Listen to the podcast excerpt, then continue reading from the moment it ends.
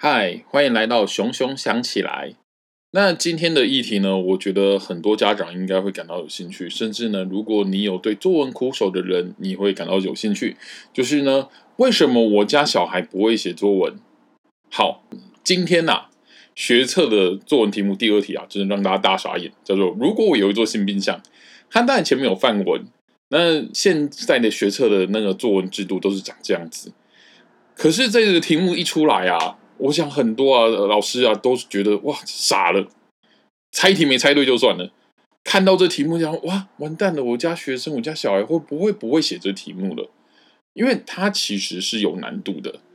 那对我来说啊，这题目当然是有趣啦，而且我觉得说，就连我第一眼看到我都觉得哇怎么办？所以呢，我应该在下星期对，应该在下星期啊，会用文字的形式来讲述我对这考题的看法。那因为用文字的关系，所以呢，所以在粉砖发布。因此，有兴趣的朋友啊，麻烦帮我们粉砖按赞按起来。好，那回归正题，我今天没有要讲这次的学测作文题目。我们的正题呢是为什么我家小孩不会写作文？那他有原因啦。那我们先不要提原因，我们现在面对就是今天很新的事情。学测啊，于一百零七学年度改制，作文呢变成两篇，然后占分的比率也变重，有多重？国文满积分十五积分，选择题七点五积分，作文七点五积分，哎，一半一半，一半一半有很重吗？呃，你知道以前我们联考的时候，国文满分两百，国中考高中，国文满分两百，作文只占五十分。然后呢，你的小孩啊，如果是会考生，满分三十六积分，作文只占一积分。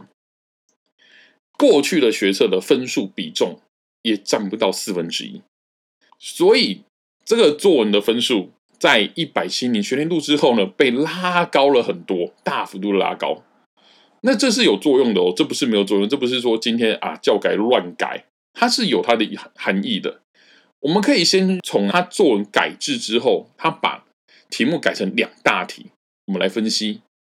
第一个区块就是第一大题，大部分都是对文章做分析理解，然后它有第二子题，第二子题会这样提出你个人的观点或看法，要从文章里面提出来。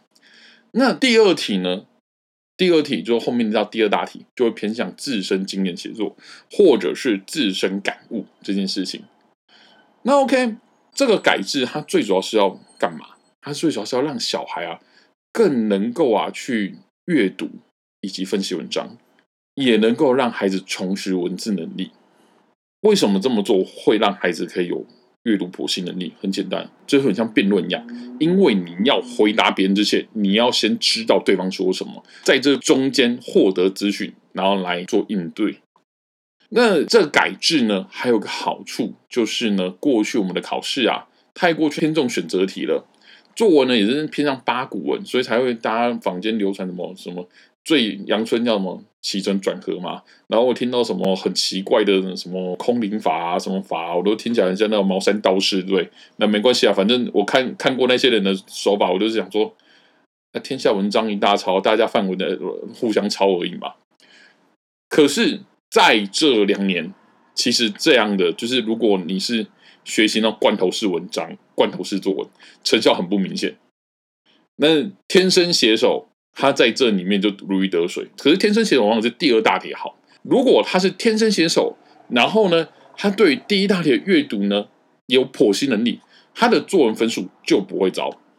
那这里呢还要再分析一个数据给大家看。你们知道改制之后，整个国文呐有所谓的底标、低标、均标、前标、高标，然后还有满几分。其实呢，前标跟顶标，前标到高标或前标顶标是看个人的，就是叙述习惯。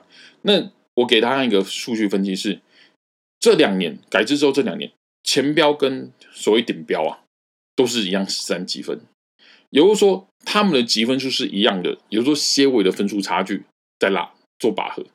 那分析的结果，以及就是我们跟小孩啊，就是会检讨那种无论是学测题目或者是。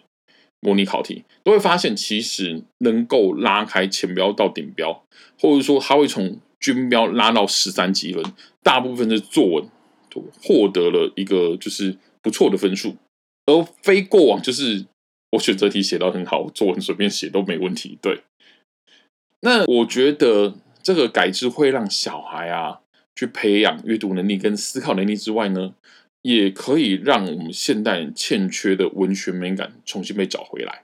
因为过往的考试制度，就会只中选择题的考试制度，只中八股考试制度，一定会养出很多只会考试不懂表达能力的人。OK，那表达能力能干嘛？啊，我今天闷在那边做事也可以啊，我每天就傻不隆咚的坐在那边机械式操作也可以啊，我一句话都不要跟人家讲，上班打卡中间尿尿，然后下班回家嘛，对不对？下班回家打开 PPT，整天骂人家嘛，对不对？这样的生活有什么不对吗？哎，其实没有不对啊。可是问题是，这样制式化、机械化的每日工作，是不是容易被替代？我给你们两个面向。第一个呢，是我们现在都知道。有所谓的机械臂，就是我们俗俗称机器人啊，机器人啊正在替代我们去做一些反复操作的工作了。像一些，比如说，就是那种需要，就是过去的需要组装的啊，或者需要就是所谓的做一些那种产品检验的啊，甚至说有些轻微的手术或者是一些简单的服务，都可以用机器人代替。那第二点呢，就是其实你们有没有发现？能够升上主管的人，大部分表达能力最少沟通能力非常的强。我们通常看电影会看到，就是看到那种就是哇，专业能力很好，一直往上冲。对，可是实际上来说，如果专业能力很好，但无法跟人沟通，到最后的结果，你不会是贾博士，你只是个白痴。对我话讲的很重，可是你自己想想看，你的工作周遭会不会其实他具备有技术专业？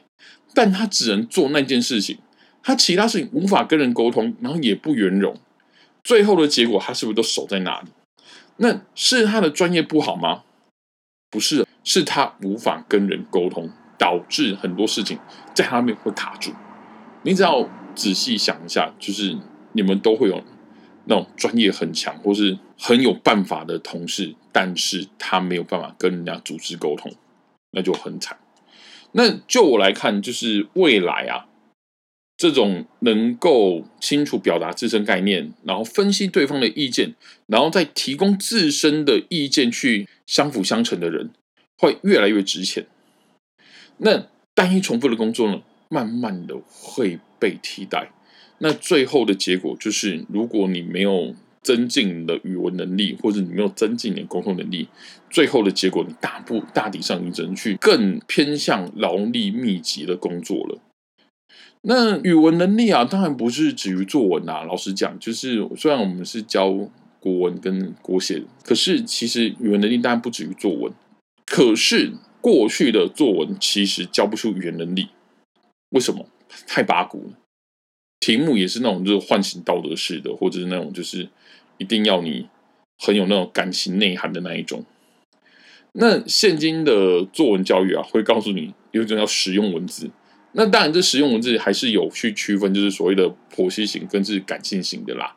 那过去的八股文，你只要符合篇章规则，词藻够华丽，引经据典够多，对名言佳句写满天，你自然分数就会拿到。现在则不然了。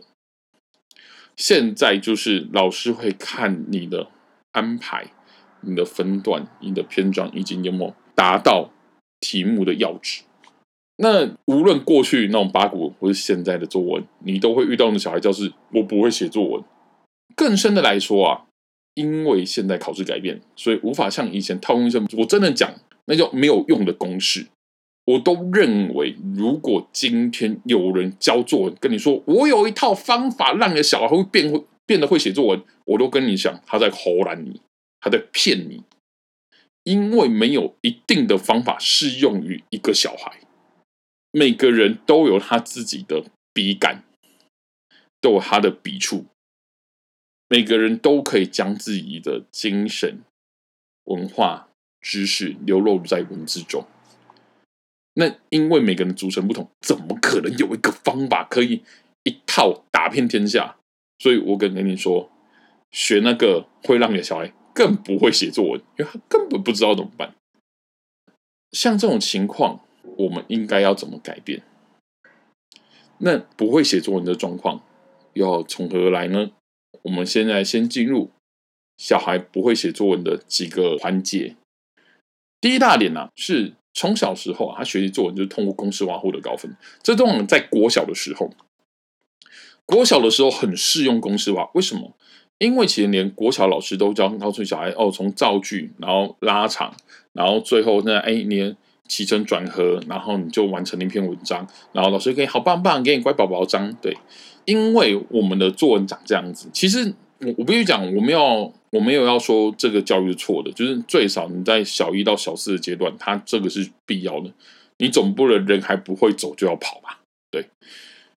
问题就在于说，很多时候因为父母觉得，哎呀，国小作文那个造句作文啊，然后呢例句啊，分数都蛮高的，他作文应该不用担心的吧？那小朋友越写越有心得嘛。因为像现在国小那个老师真的是各种给糖，我看那种就是哇，这个老师你可以给满分哦，那作文都是动不动辄就是九十九十八、一百，那这种情况下，小孩怎么会觉得他自己作文有问题？他不会觉得自己有问题啊。那这种写法到小，其实小五小六就会出现一点状况，就是因为小五小六作文篇幅会拉长一点，他就稍微有点写不好了，很容易不知所云。可是因为国小的时候老师不会这么这么的严厉，他顶多评语写的很多啦，可是他不会真的就是说啊，你这个都不行，那个都不行。那。小朋友拿到分数就点说：“哎呀，还是九十啊！老师自认写的都还是九十分啊，还是九十五分啊？那我为什么有问题？问题就是给他这样过去了。到国中的时候，因为国中三年啊，老师都很清楚，作文只占一分不重要，所以很少老师，鲜少老师会整天要求小孩说：‘哎，你文字要弄好，你写东西要写好。’不会。”大抵上都是在武装竞赛，武装他的国学常识，军备他的选择题。可是你国中其实能发展文字的黄金三年，也就这么度过了。等到你高一的时候，突然间，因为现在高中老师突然发现，哇，我们以前那边那么抗议啊，在那边消极作文没有用，看起来这个考试制度一时半刻不会改回来。开始重视作文的时候，你现在发现你家小孩高一了。文字停留在小四、小五的阶段，哇，怎么办？在两年半要考学测啊！我的天哪！你不要说你们会尖叫，我也会尖叫。有时候那个收了就他怎么了？他那模思考模式停留在国小哎。那这边呢？以后我会讲，就是我其实我们国中三年一定是比高中三年更失败的教育。以后我再跟你们讲，对，一定很精彩，而且。如果你喜欢听那种比较地狱式的人的话，就是听那种地狱话的人，你一定要听我讲述为什么我觉得现在国中三年教育是非常非常糟糕的。OK，好，那我们回归正题。他错失了这三年，然后等到高一，然后面对高三要考考学测作文，占七点五分，这么重的比例，你觉得小孩不疯掉吗？不崩溃吗？OK，更危险的问题在哪？改制的第一届、第二届啊。你跟小朋友怎么讲？跟父母讲，哎，作文很重要，占七点五分。他们大体上没有感觉的，因为会考其实你说三年很长嘛，三年其实很短。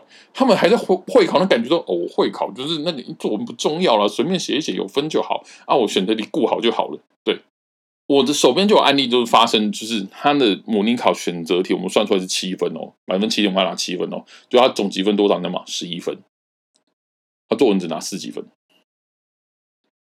理论上来说，你如果一个这，你如果选择你拿个七几分，你最少你你作文会拿个六几分啊？没有，他拿四几分，这就是问题。而且很多小孩现在都陷入这个这个状况里面。那这当然就是第一点。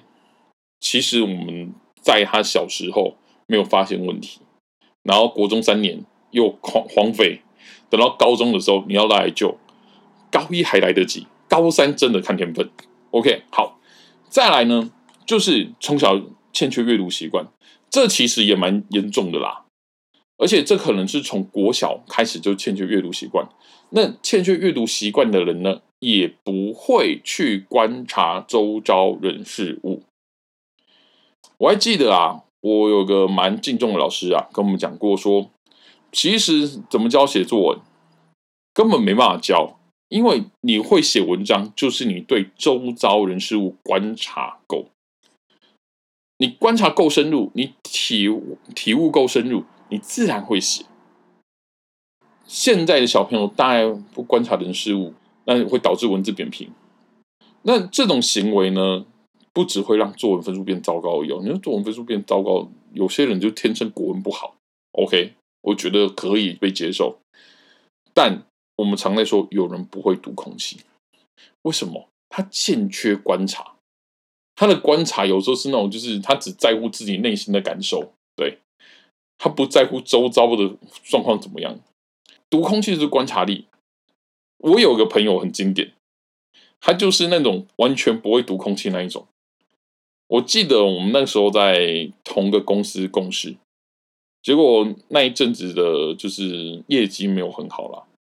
结果我们的主管啊就在训我们，然后我也觉得很莫名其妙啊，我是新进来的啊啊，我也是负责教课的，为什么我要被骂啊？不管，反正他还骂我们都不积极、不努力啊，然后那什么那个传单都没好好发啊，什么之类，然后那什么这。结果呢？我们有个那个同事有没有就突然举手？你要知道，已经在骂人了。主管最少也大你十多岁，已经在骂人了。他居然举手问说：“啊，主管呢？现在已经七点了，我们可以去吃饭了吗？”对啦，吃饭皇帝大，老实讲是这样啦。可是你不觉得这样很白目吗？啊，我还有另一个朋友更经典的，有一次在我们。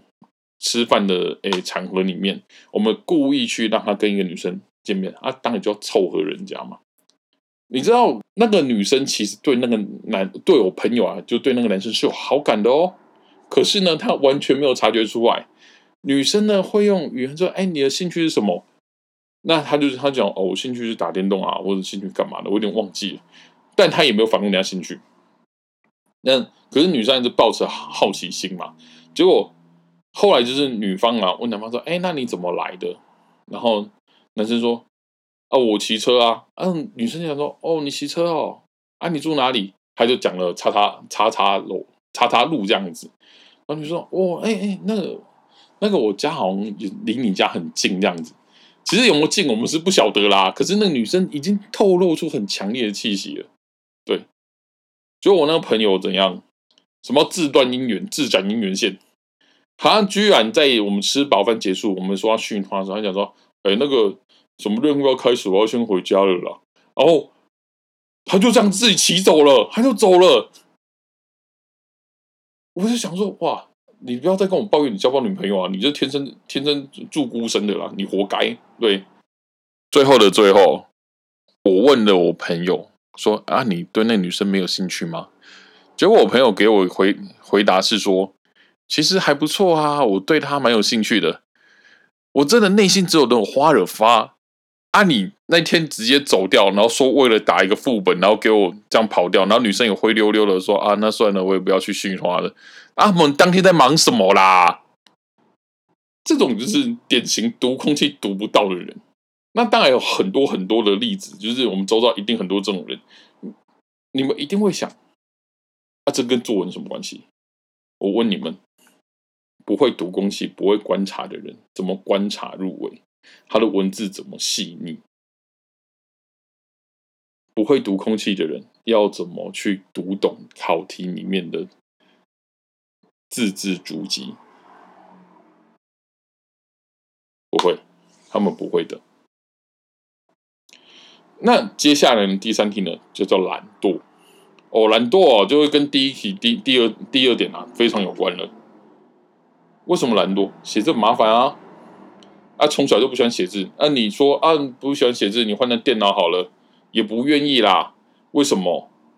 因为麻烦嘛。我为什么要？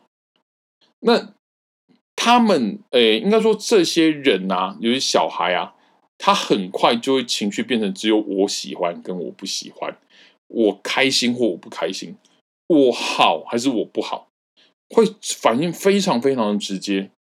因为其实我不需要，他们会认知我不需要去做太多的转折跟叙述，这点或许你们有点觉得跳很快，那我慢慢解释给你们听。懒会导致你会希望接收比较方便的资讯。我希望听到是很直接的答案。听到直接的答案之后呢，他们也会去做直接的反应。那直接的反应之后，久而久之就变成，反正就只要给一个快速、稳定的答案就好。那也就因此，他们很快就变成情绪一下来一下走，一下来一下走。为什么？因为你是活在就是没有堆叠的生活里面，你所有情绪都是酝酿的，你都是一来我就直接反应，一不高兴我就直接讲一。然后我想要的，我就是想要。你没有任何的婉转空间。那这跟现在社会速度太快、网络资讯太快也有很大关联。因为你其你们其实看哦，网络很多影片、很多 YouTuber，甚至一些补教老师，他都把情绪过度的渲染、夸大，讲了很多真的是太过当的话语，太过当的情绪反应。导致小朋友他学习的时候，他会把这东西内化进去了久而久之会怎样？就是我所说的一百零，什么一百零？就是我要么就一百分，要么就零分，就是要么我就做，要么我就不做，要么我就好，要么我就烂。对，这种情况呢，其实跟懒惰有绝大的关联。因为我不要思考啊，我为什么要猜？我为什么要读空气？我为什么要会？我不要会，好麻烦哦，很无聊诶，有帮助有意义吗？但你们仔细思考一个问题：我们活在现今社会中，真的所有事情都可以一百零吗？都可以喜喜怒形于色吗？如果你答案跟我一样是不可以的，那你就知道这种懒惰的行为。其实会导致这这样的问题，因为他们欠缺思考的空间、时间，他们不给情绪有时间空间，但自然他没有酝酿，没有酝酿就没想法，没有想法怎么会有文字？所以很多人说啊，创意是被扼杀，没有创意不是被扼杀，创意是被你自己认为有快速抵达的方式所消耗殆尽的。所有伟大的发明跟创造都要经历无数无数次的失败以及考验。这个考验有时候是那种明明就是闷头一棍，但你必须默默承受的。那这个懒惰啊，最后一点啊，它其实算总结一二点。那这种人呢，也很容易在未来的人际关系或工作上受到大挫折。不要幻想电影中。戏剧中那种就是哦，这个人就是一个工匠类型的人，所以他尊受到尊重，受到敬重。不要幻想，尤其台湾是一个高度密集的社会，尤其我们的劳力密集偏向服务劳力密集的社会。你以为你的专业可以去抵掉你那些所谓的情绪反应吗？没办法的，因为会有一个情绪比你好。专业可能比你差一点点的人替上去，那这问题就回归到最原始的上面，你的表达能力怎么来的？如果你情绪反应这么直接、这么快速，你怎么会有表达能力？或许你偶尔有加错，就是哇，那个那个情绪渲染的文章写的很棒，但整体上来说。你是没有办法去应付现在的庞大资讯量，然后去理清问题，也可以去内化自己的情绪，甚至去建构想法。你要怎么成功？尤其现在的作文不像过去拼天分就好喽。如果拼天分就好，今天我想大家都不用在我们听听我在那边讲话了。那好，那么回过了头来啊，我们要如何解决啊上上述三个问题？第一点呢，我觉得大抵上现在的家长还是会犯的错误，叫做不断找范例文章。找范例文章啊，其实不会让孩子作文变好。我手边最近刚好有两个案子，以前有经验。他们刚开始找我的时候，父母都说他们不会写作文。那我问小孩的特色，很多时候他们是不断的看范例文章，然后不断的模仿，然后模仿到那个文字都四不像。因为他们不会筛选那些文章到底适不适合、适不适用，对自己的风格行不行？他们就是名言佳句我就拿。那程度差的呢，就什么都没学下来；程度好的，你就觉得他文章哦，他写一篇文章，很像六个人在写，有六个灵魂，都想就要看精神科了。我跟你讲，大体上如果有时间呐，如果假设有时间，高一的时候，我都会叫小孩把你原本会的给我拆掉。为什么？其实文字就是积木。我们如果看到这积木啊，哎呀，原本盖了一座阿拉伯式的城堡，哦，我现在想要盖哥德式的城堡，怎么办？先拆掉，你不可能你放在那边原地重建，你不可能保留原本的那个建筑物然后原地重建的，你一定要拆掉。那拆掉，接下来才会遇到问题啊！可是问题，它原本是阿拉伯式城堡，我要哥德式，我好像少怎么材料？这时候才能添材料，但它还没有重建打散之前，你添任何材料，你会看到那种就是很奇怪的建筑，有没有？明明明明下面是什么钢筋水泥风格，然后上面来一个那个。东洋式建筑有没有？因为感觉哇，就是看起来有个怪的，对。好，打散重组通常适用于国中、国小也适合，但是国小其实我觉得打散重组还没必要，因为它可以慢慢培养。通常适用于国中或是高一，高一都还来得及打打掉重组。那从重组的过程中学习如何整理自己的想法跟意见，就是我们所说的你的素材慢慢的再累积进来。然后最后一步一步才堆积成文字，堆积成自己的话语。我之前有一个案例的小孩，他就是一个国中，其实作文没有很好。那高一我才开始教，但这小孩蛮乖的，就是我就跟他说你要怎么做，这样写比较好。那其实我这个人蛮蛮讨人厌的，老实讲，因为我觉得不好，我就直接退掉重做，我也不会再改。我就是你回去给我重写，对，还是讲来来回回，来来回回，来回。然后等到他高三的时候。他的作文就没什么问题，因为他自己写完都可以跟我讲说，我觉得写的很好，还是我写的很不好。那我有什么好担忧的？对啊，他就是他就是很稳定啦。那如果你说，哎，我小孩啊，高三的时候才搞作文，也是有办法啦，只是就不推荐用这种打散重组的方式的。然后通常高三的时候，我就会叫他把他最近的文章拿来，我一个字一个字慢慢改。然后改完之后，跟他分析说：“你要这句为什么写得好，那一句为什么写不好？你应该去揣摩哪那个方式，你应该去学习自己哪个方式。”对。但是因为只有考前三个月而已，所以成效真的我不敢打包票。我可以说成功失败的例子有各半。我最近有个案子就是很成功的案子，就是你感受到他那个从小那个作文不好，然后突然间在高三大爆发，你说哇，真的是底蕴够了来了，对。但多数的小孩其实没有那个能耐，他以前阅读不够，然后他可能学习能力也不够，他到最后就是只会比原本的分数好一点。因为毕竟我们可以调整他第一大题的作文分数，那个阅读剖析嘛，拼命做一定有分，拼命练习怎么剖析一定有分。那第二大题就是真的比较差强人意了。对，你要说有没有提升？有啦，有提升啊，一定提升一几分，一几分啊。那你说有没有办？那真的是从那十一冲到十四。我觉得很困难。那第二点呢，就是我们要强调生活及文章这件事情。我前面也提到观察，沟通啊，就是作文。你怎么讲话，你文章通多半怎么写？很多老师啊，有些国小说不要我手写我口。对，你不可以把你，比如说我平常讲一些脏话写在文章里面。哎，当然有时候创作需要这样子，小说创作需要所谓的本土语言，可是。不要我手写我口的建立是在于说，你不要把作文口语化。但是我们一个人讲出话的意念概念，大部分都是他的脑内思考。所以其实最主要是你脑子里面装什么东西，而不是你用什么文字去书写。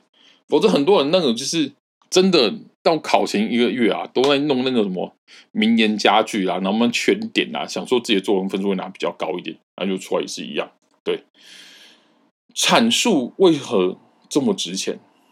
阐述沟通这么值钱，原因就在于很多时候啊，我们觉得那个事情啊，都是很小件啊，没什么好提的。我最常遇到学员跟我讲啊，老师，我就没什么好写的啊，那个有什么好写的啊？这种事情很小，有什么好写的？也就是所谓的小确幸，或是一些小事情，你的生活琐事，但你有可能从生活琐事中获得了一些体验。这些体验、这些感触，可能是别人从来没有过的。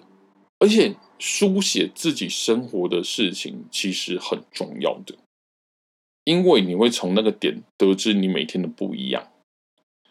所谓的观察入微就是这样来的。你如果每天都很审视自己自己的生活，每天都很在乎自己的生活做了什么，那你呢就会发现，其实每天都不一样。什么人会觉得每天一样？就是麻木过生活的人。那麻木过生活的人会怎么做？他就会开始用强烈的视听娱乐效果，或者这些声色场所来麻痹自己喽。为什么？因为他没有对外观察。你们或许会说：“哎，那个某某画家、某某作家也是很喜欢拿酒精麻痹自己。”可是那个叫做，因为他只有天分。我很不客气讲，有些人只有天分。他有天分，让他坐那样，他就是很很能画图，很能写字，很能做那艺术类的工作。但他终究是那样子，他不能体察别人的生命，他只能做自己的事情。或许我们未来在他的死后会用一个很高的价格去包装他那个价值，但他在他人生的过程中，他其实过得非常不顺遂，甚至我们可以说是失败的。当然，你如果你这梦想就是死后成名的话，那我不反对啦。只是我们大部分想要过好眼前生活的话，而且我们的认知自己没有那个天分的话，好好的从小累积阅读能力、沟通能力，你的作文能力自然会好。那回过头来讲，沟通能力啊，也会影响到你未来的工作。就是我前面有讲到嘛，有天分的人常常自己搞到失败。只要回想我们前面讲过那些事情，那你再想想看，有些主管你是喜欢的，那些主管的特色可能是非常的圆融，会沟通。他或许不会什么都答应属下，但是他能总是能做好工作，让整个工作非常流畅。无论他是所谓严肃型的人，或是所谓的就是比较圆融型的人。那最后如何解决小孩不会写作文？我就只想问各位：你多久没拿起书本了？或你多久没有去看知识型的影片啊、文章啊？你多久没有去思考这件事情了？我我知道大家上班都很忙，我上班也很忙，也很累，所以我们回家呢，就是喜欢看一些无聊的影片，或者呢喜欢打电动，或者回家撸撸猫、撸撸狗这样子，对。可是，如果你是身为一个教育者，尤其你是周到小孩的时候，你要让他走向学习的环节，你可能要牺牲点娱乐，因为他们在做课外的学习是牺牲娱乐嘛。所以，你当他拿起书的时候，你要拿起书，你要想他在上学，你在上班，其实上学就等同上班。你不要一直认为说是上学比较轻松，上班比较痛苦。没有，对当下的心情来说，上学也是很痛苦的，也是很辛苦的。尤其呢，一早要起床，然后。分数考不好被老师那么刁难，那他回到家了。如果他看父母都是那个样子，就是那那躺在那边看韩剧啊、看日剧啊，然后叫小朋友去做功课，他怎么可能会好好的想要看书？除非他那本来就天性。如果你小孩没有那种天生爱看书的本质的话，那你应该要拿起书。你当然不是看他的教科书，而是你拿起一本书开始看。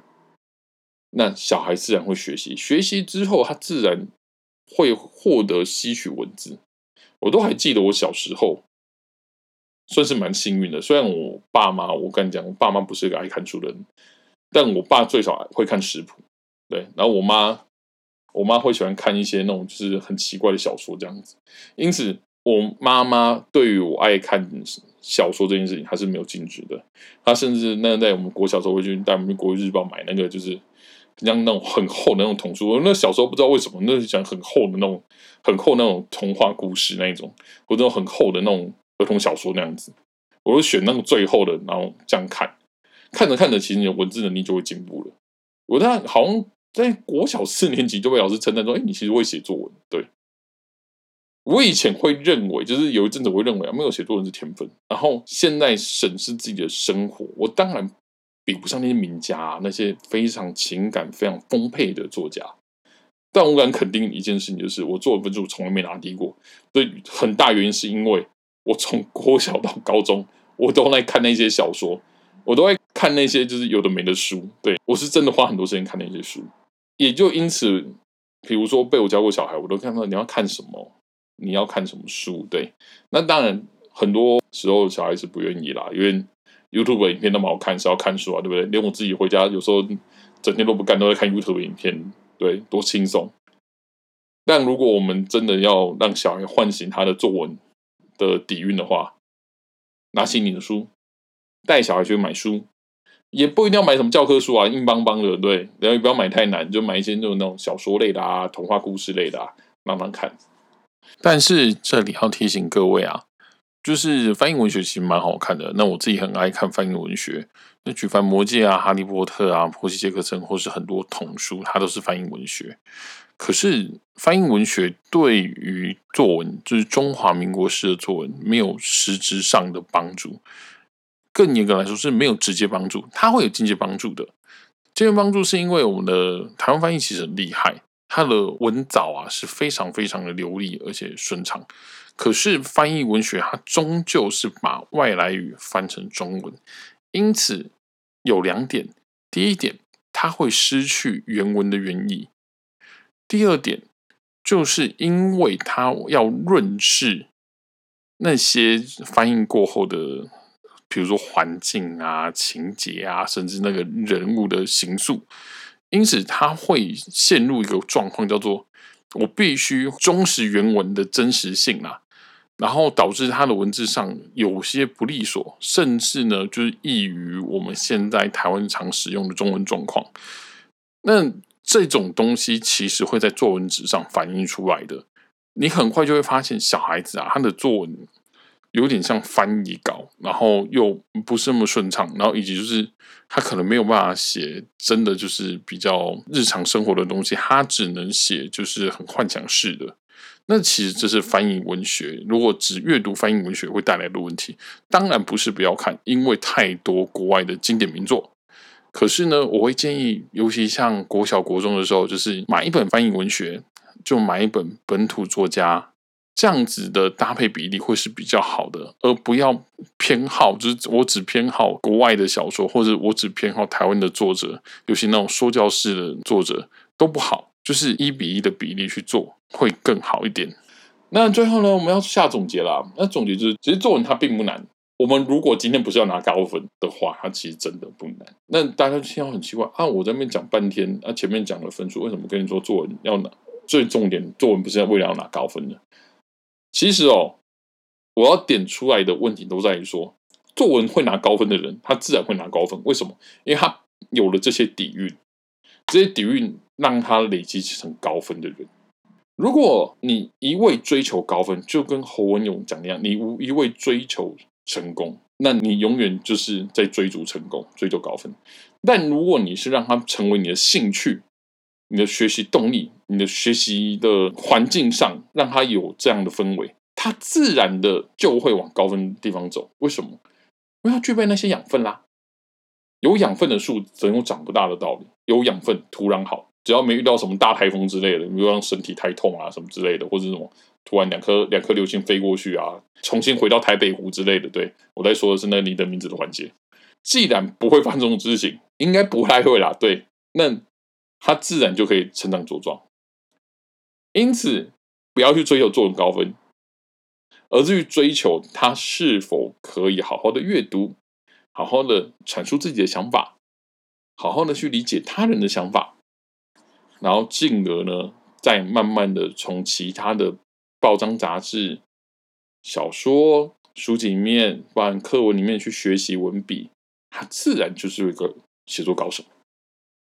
那写作高手呢，自然就会是一个开发自我的高手喽。好，那今天话题到这边喽，欢迎大家收听《熊熊抢起来》。如果喜欢啊，或觉得实用的话，麻烦帮五星推报。如果有任何的案子啊，或是需要合作的，或者是说要帮忙找老师，或者是你对我什么批评指教，都可以跟我联络。那联络方式呢，就在 IG 或是粉砖上面。那我发现呢，有人呢没有去点我 IG 站，或者没有点我粉砖钻，麻烦帮我点一下，好，感谢。我们下星期见喽，拜拜。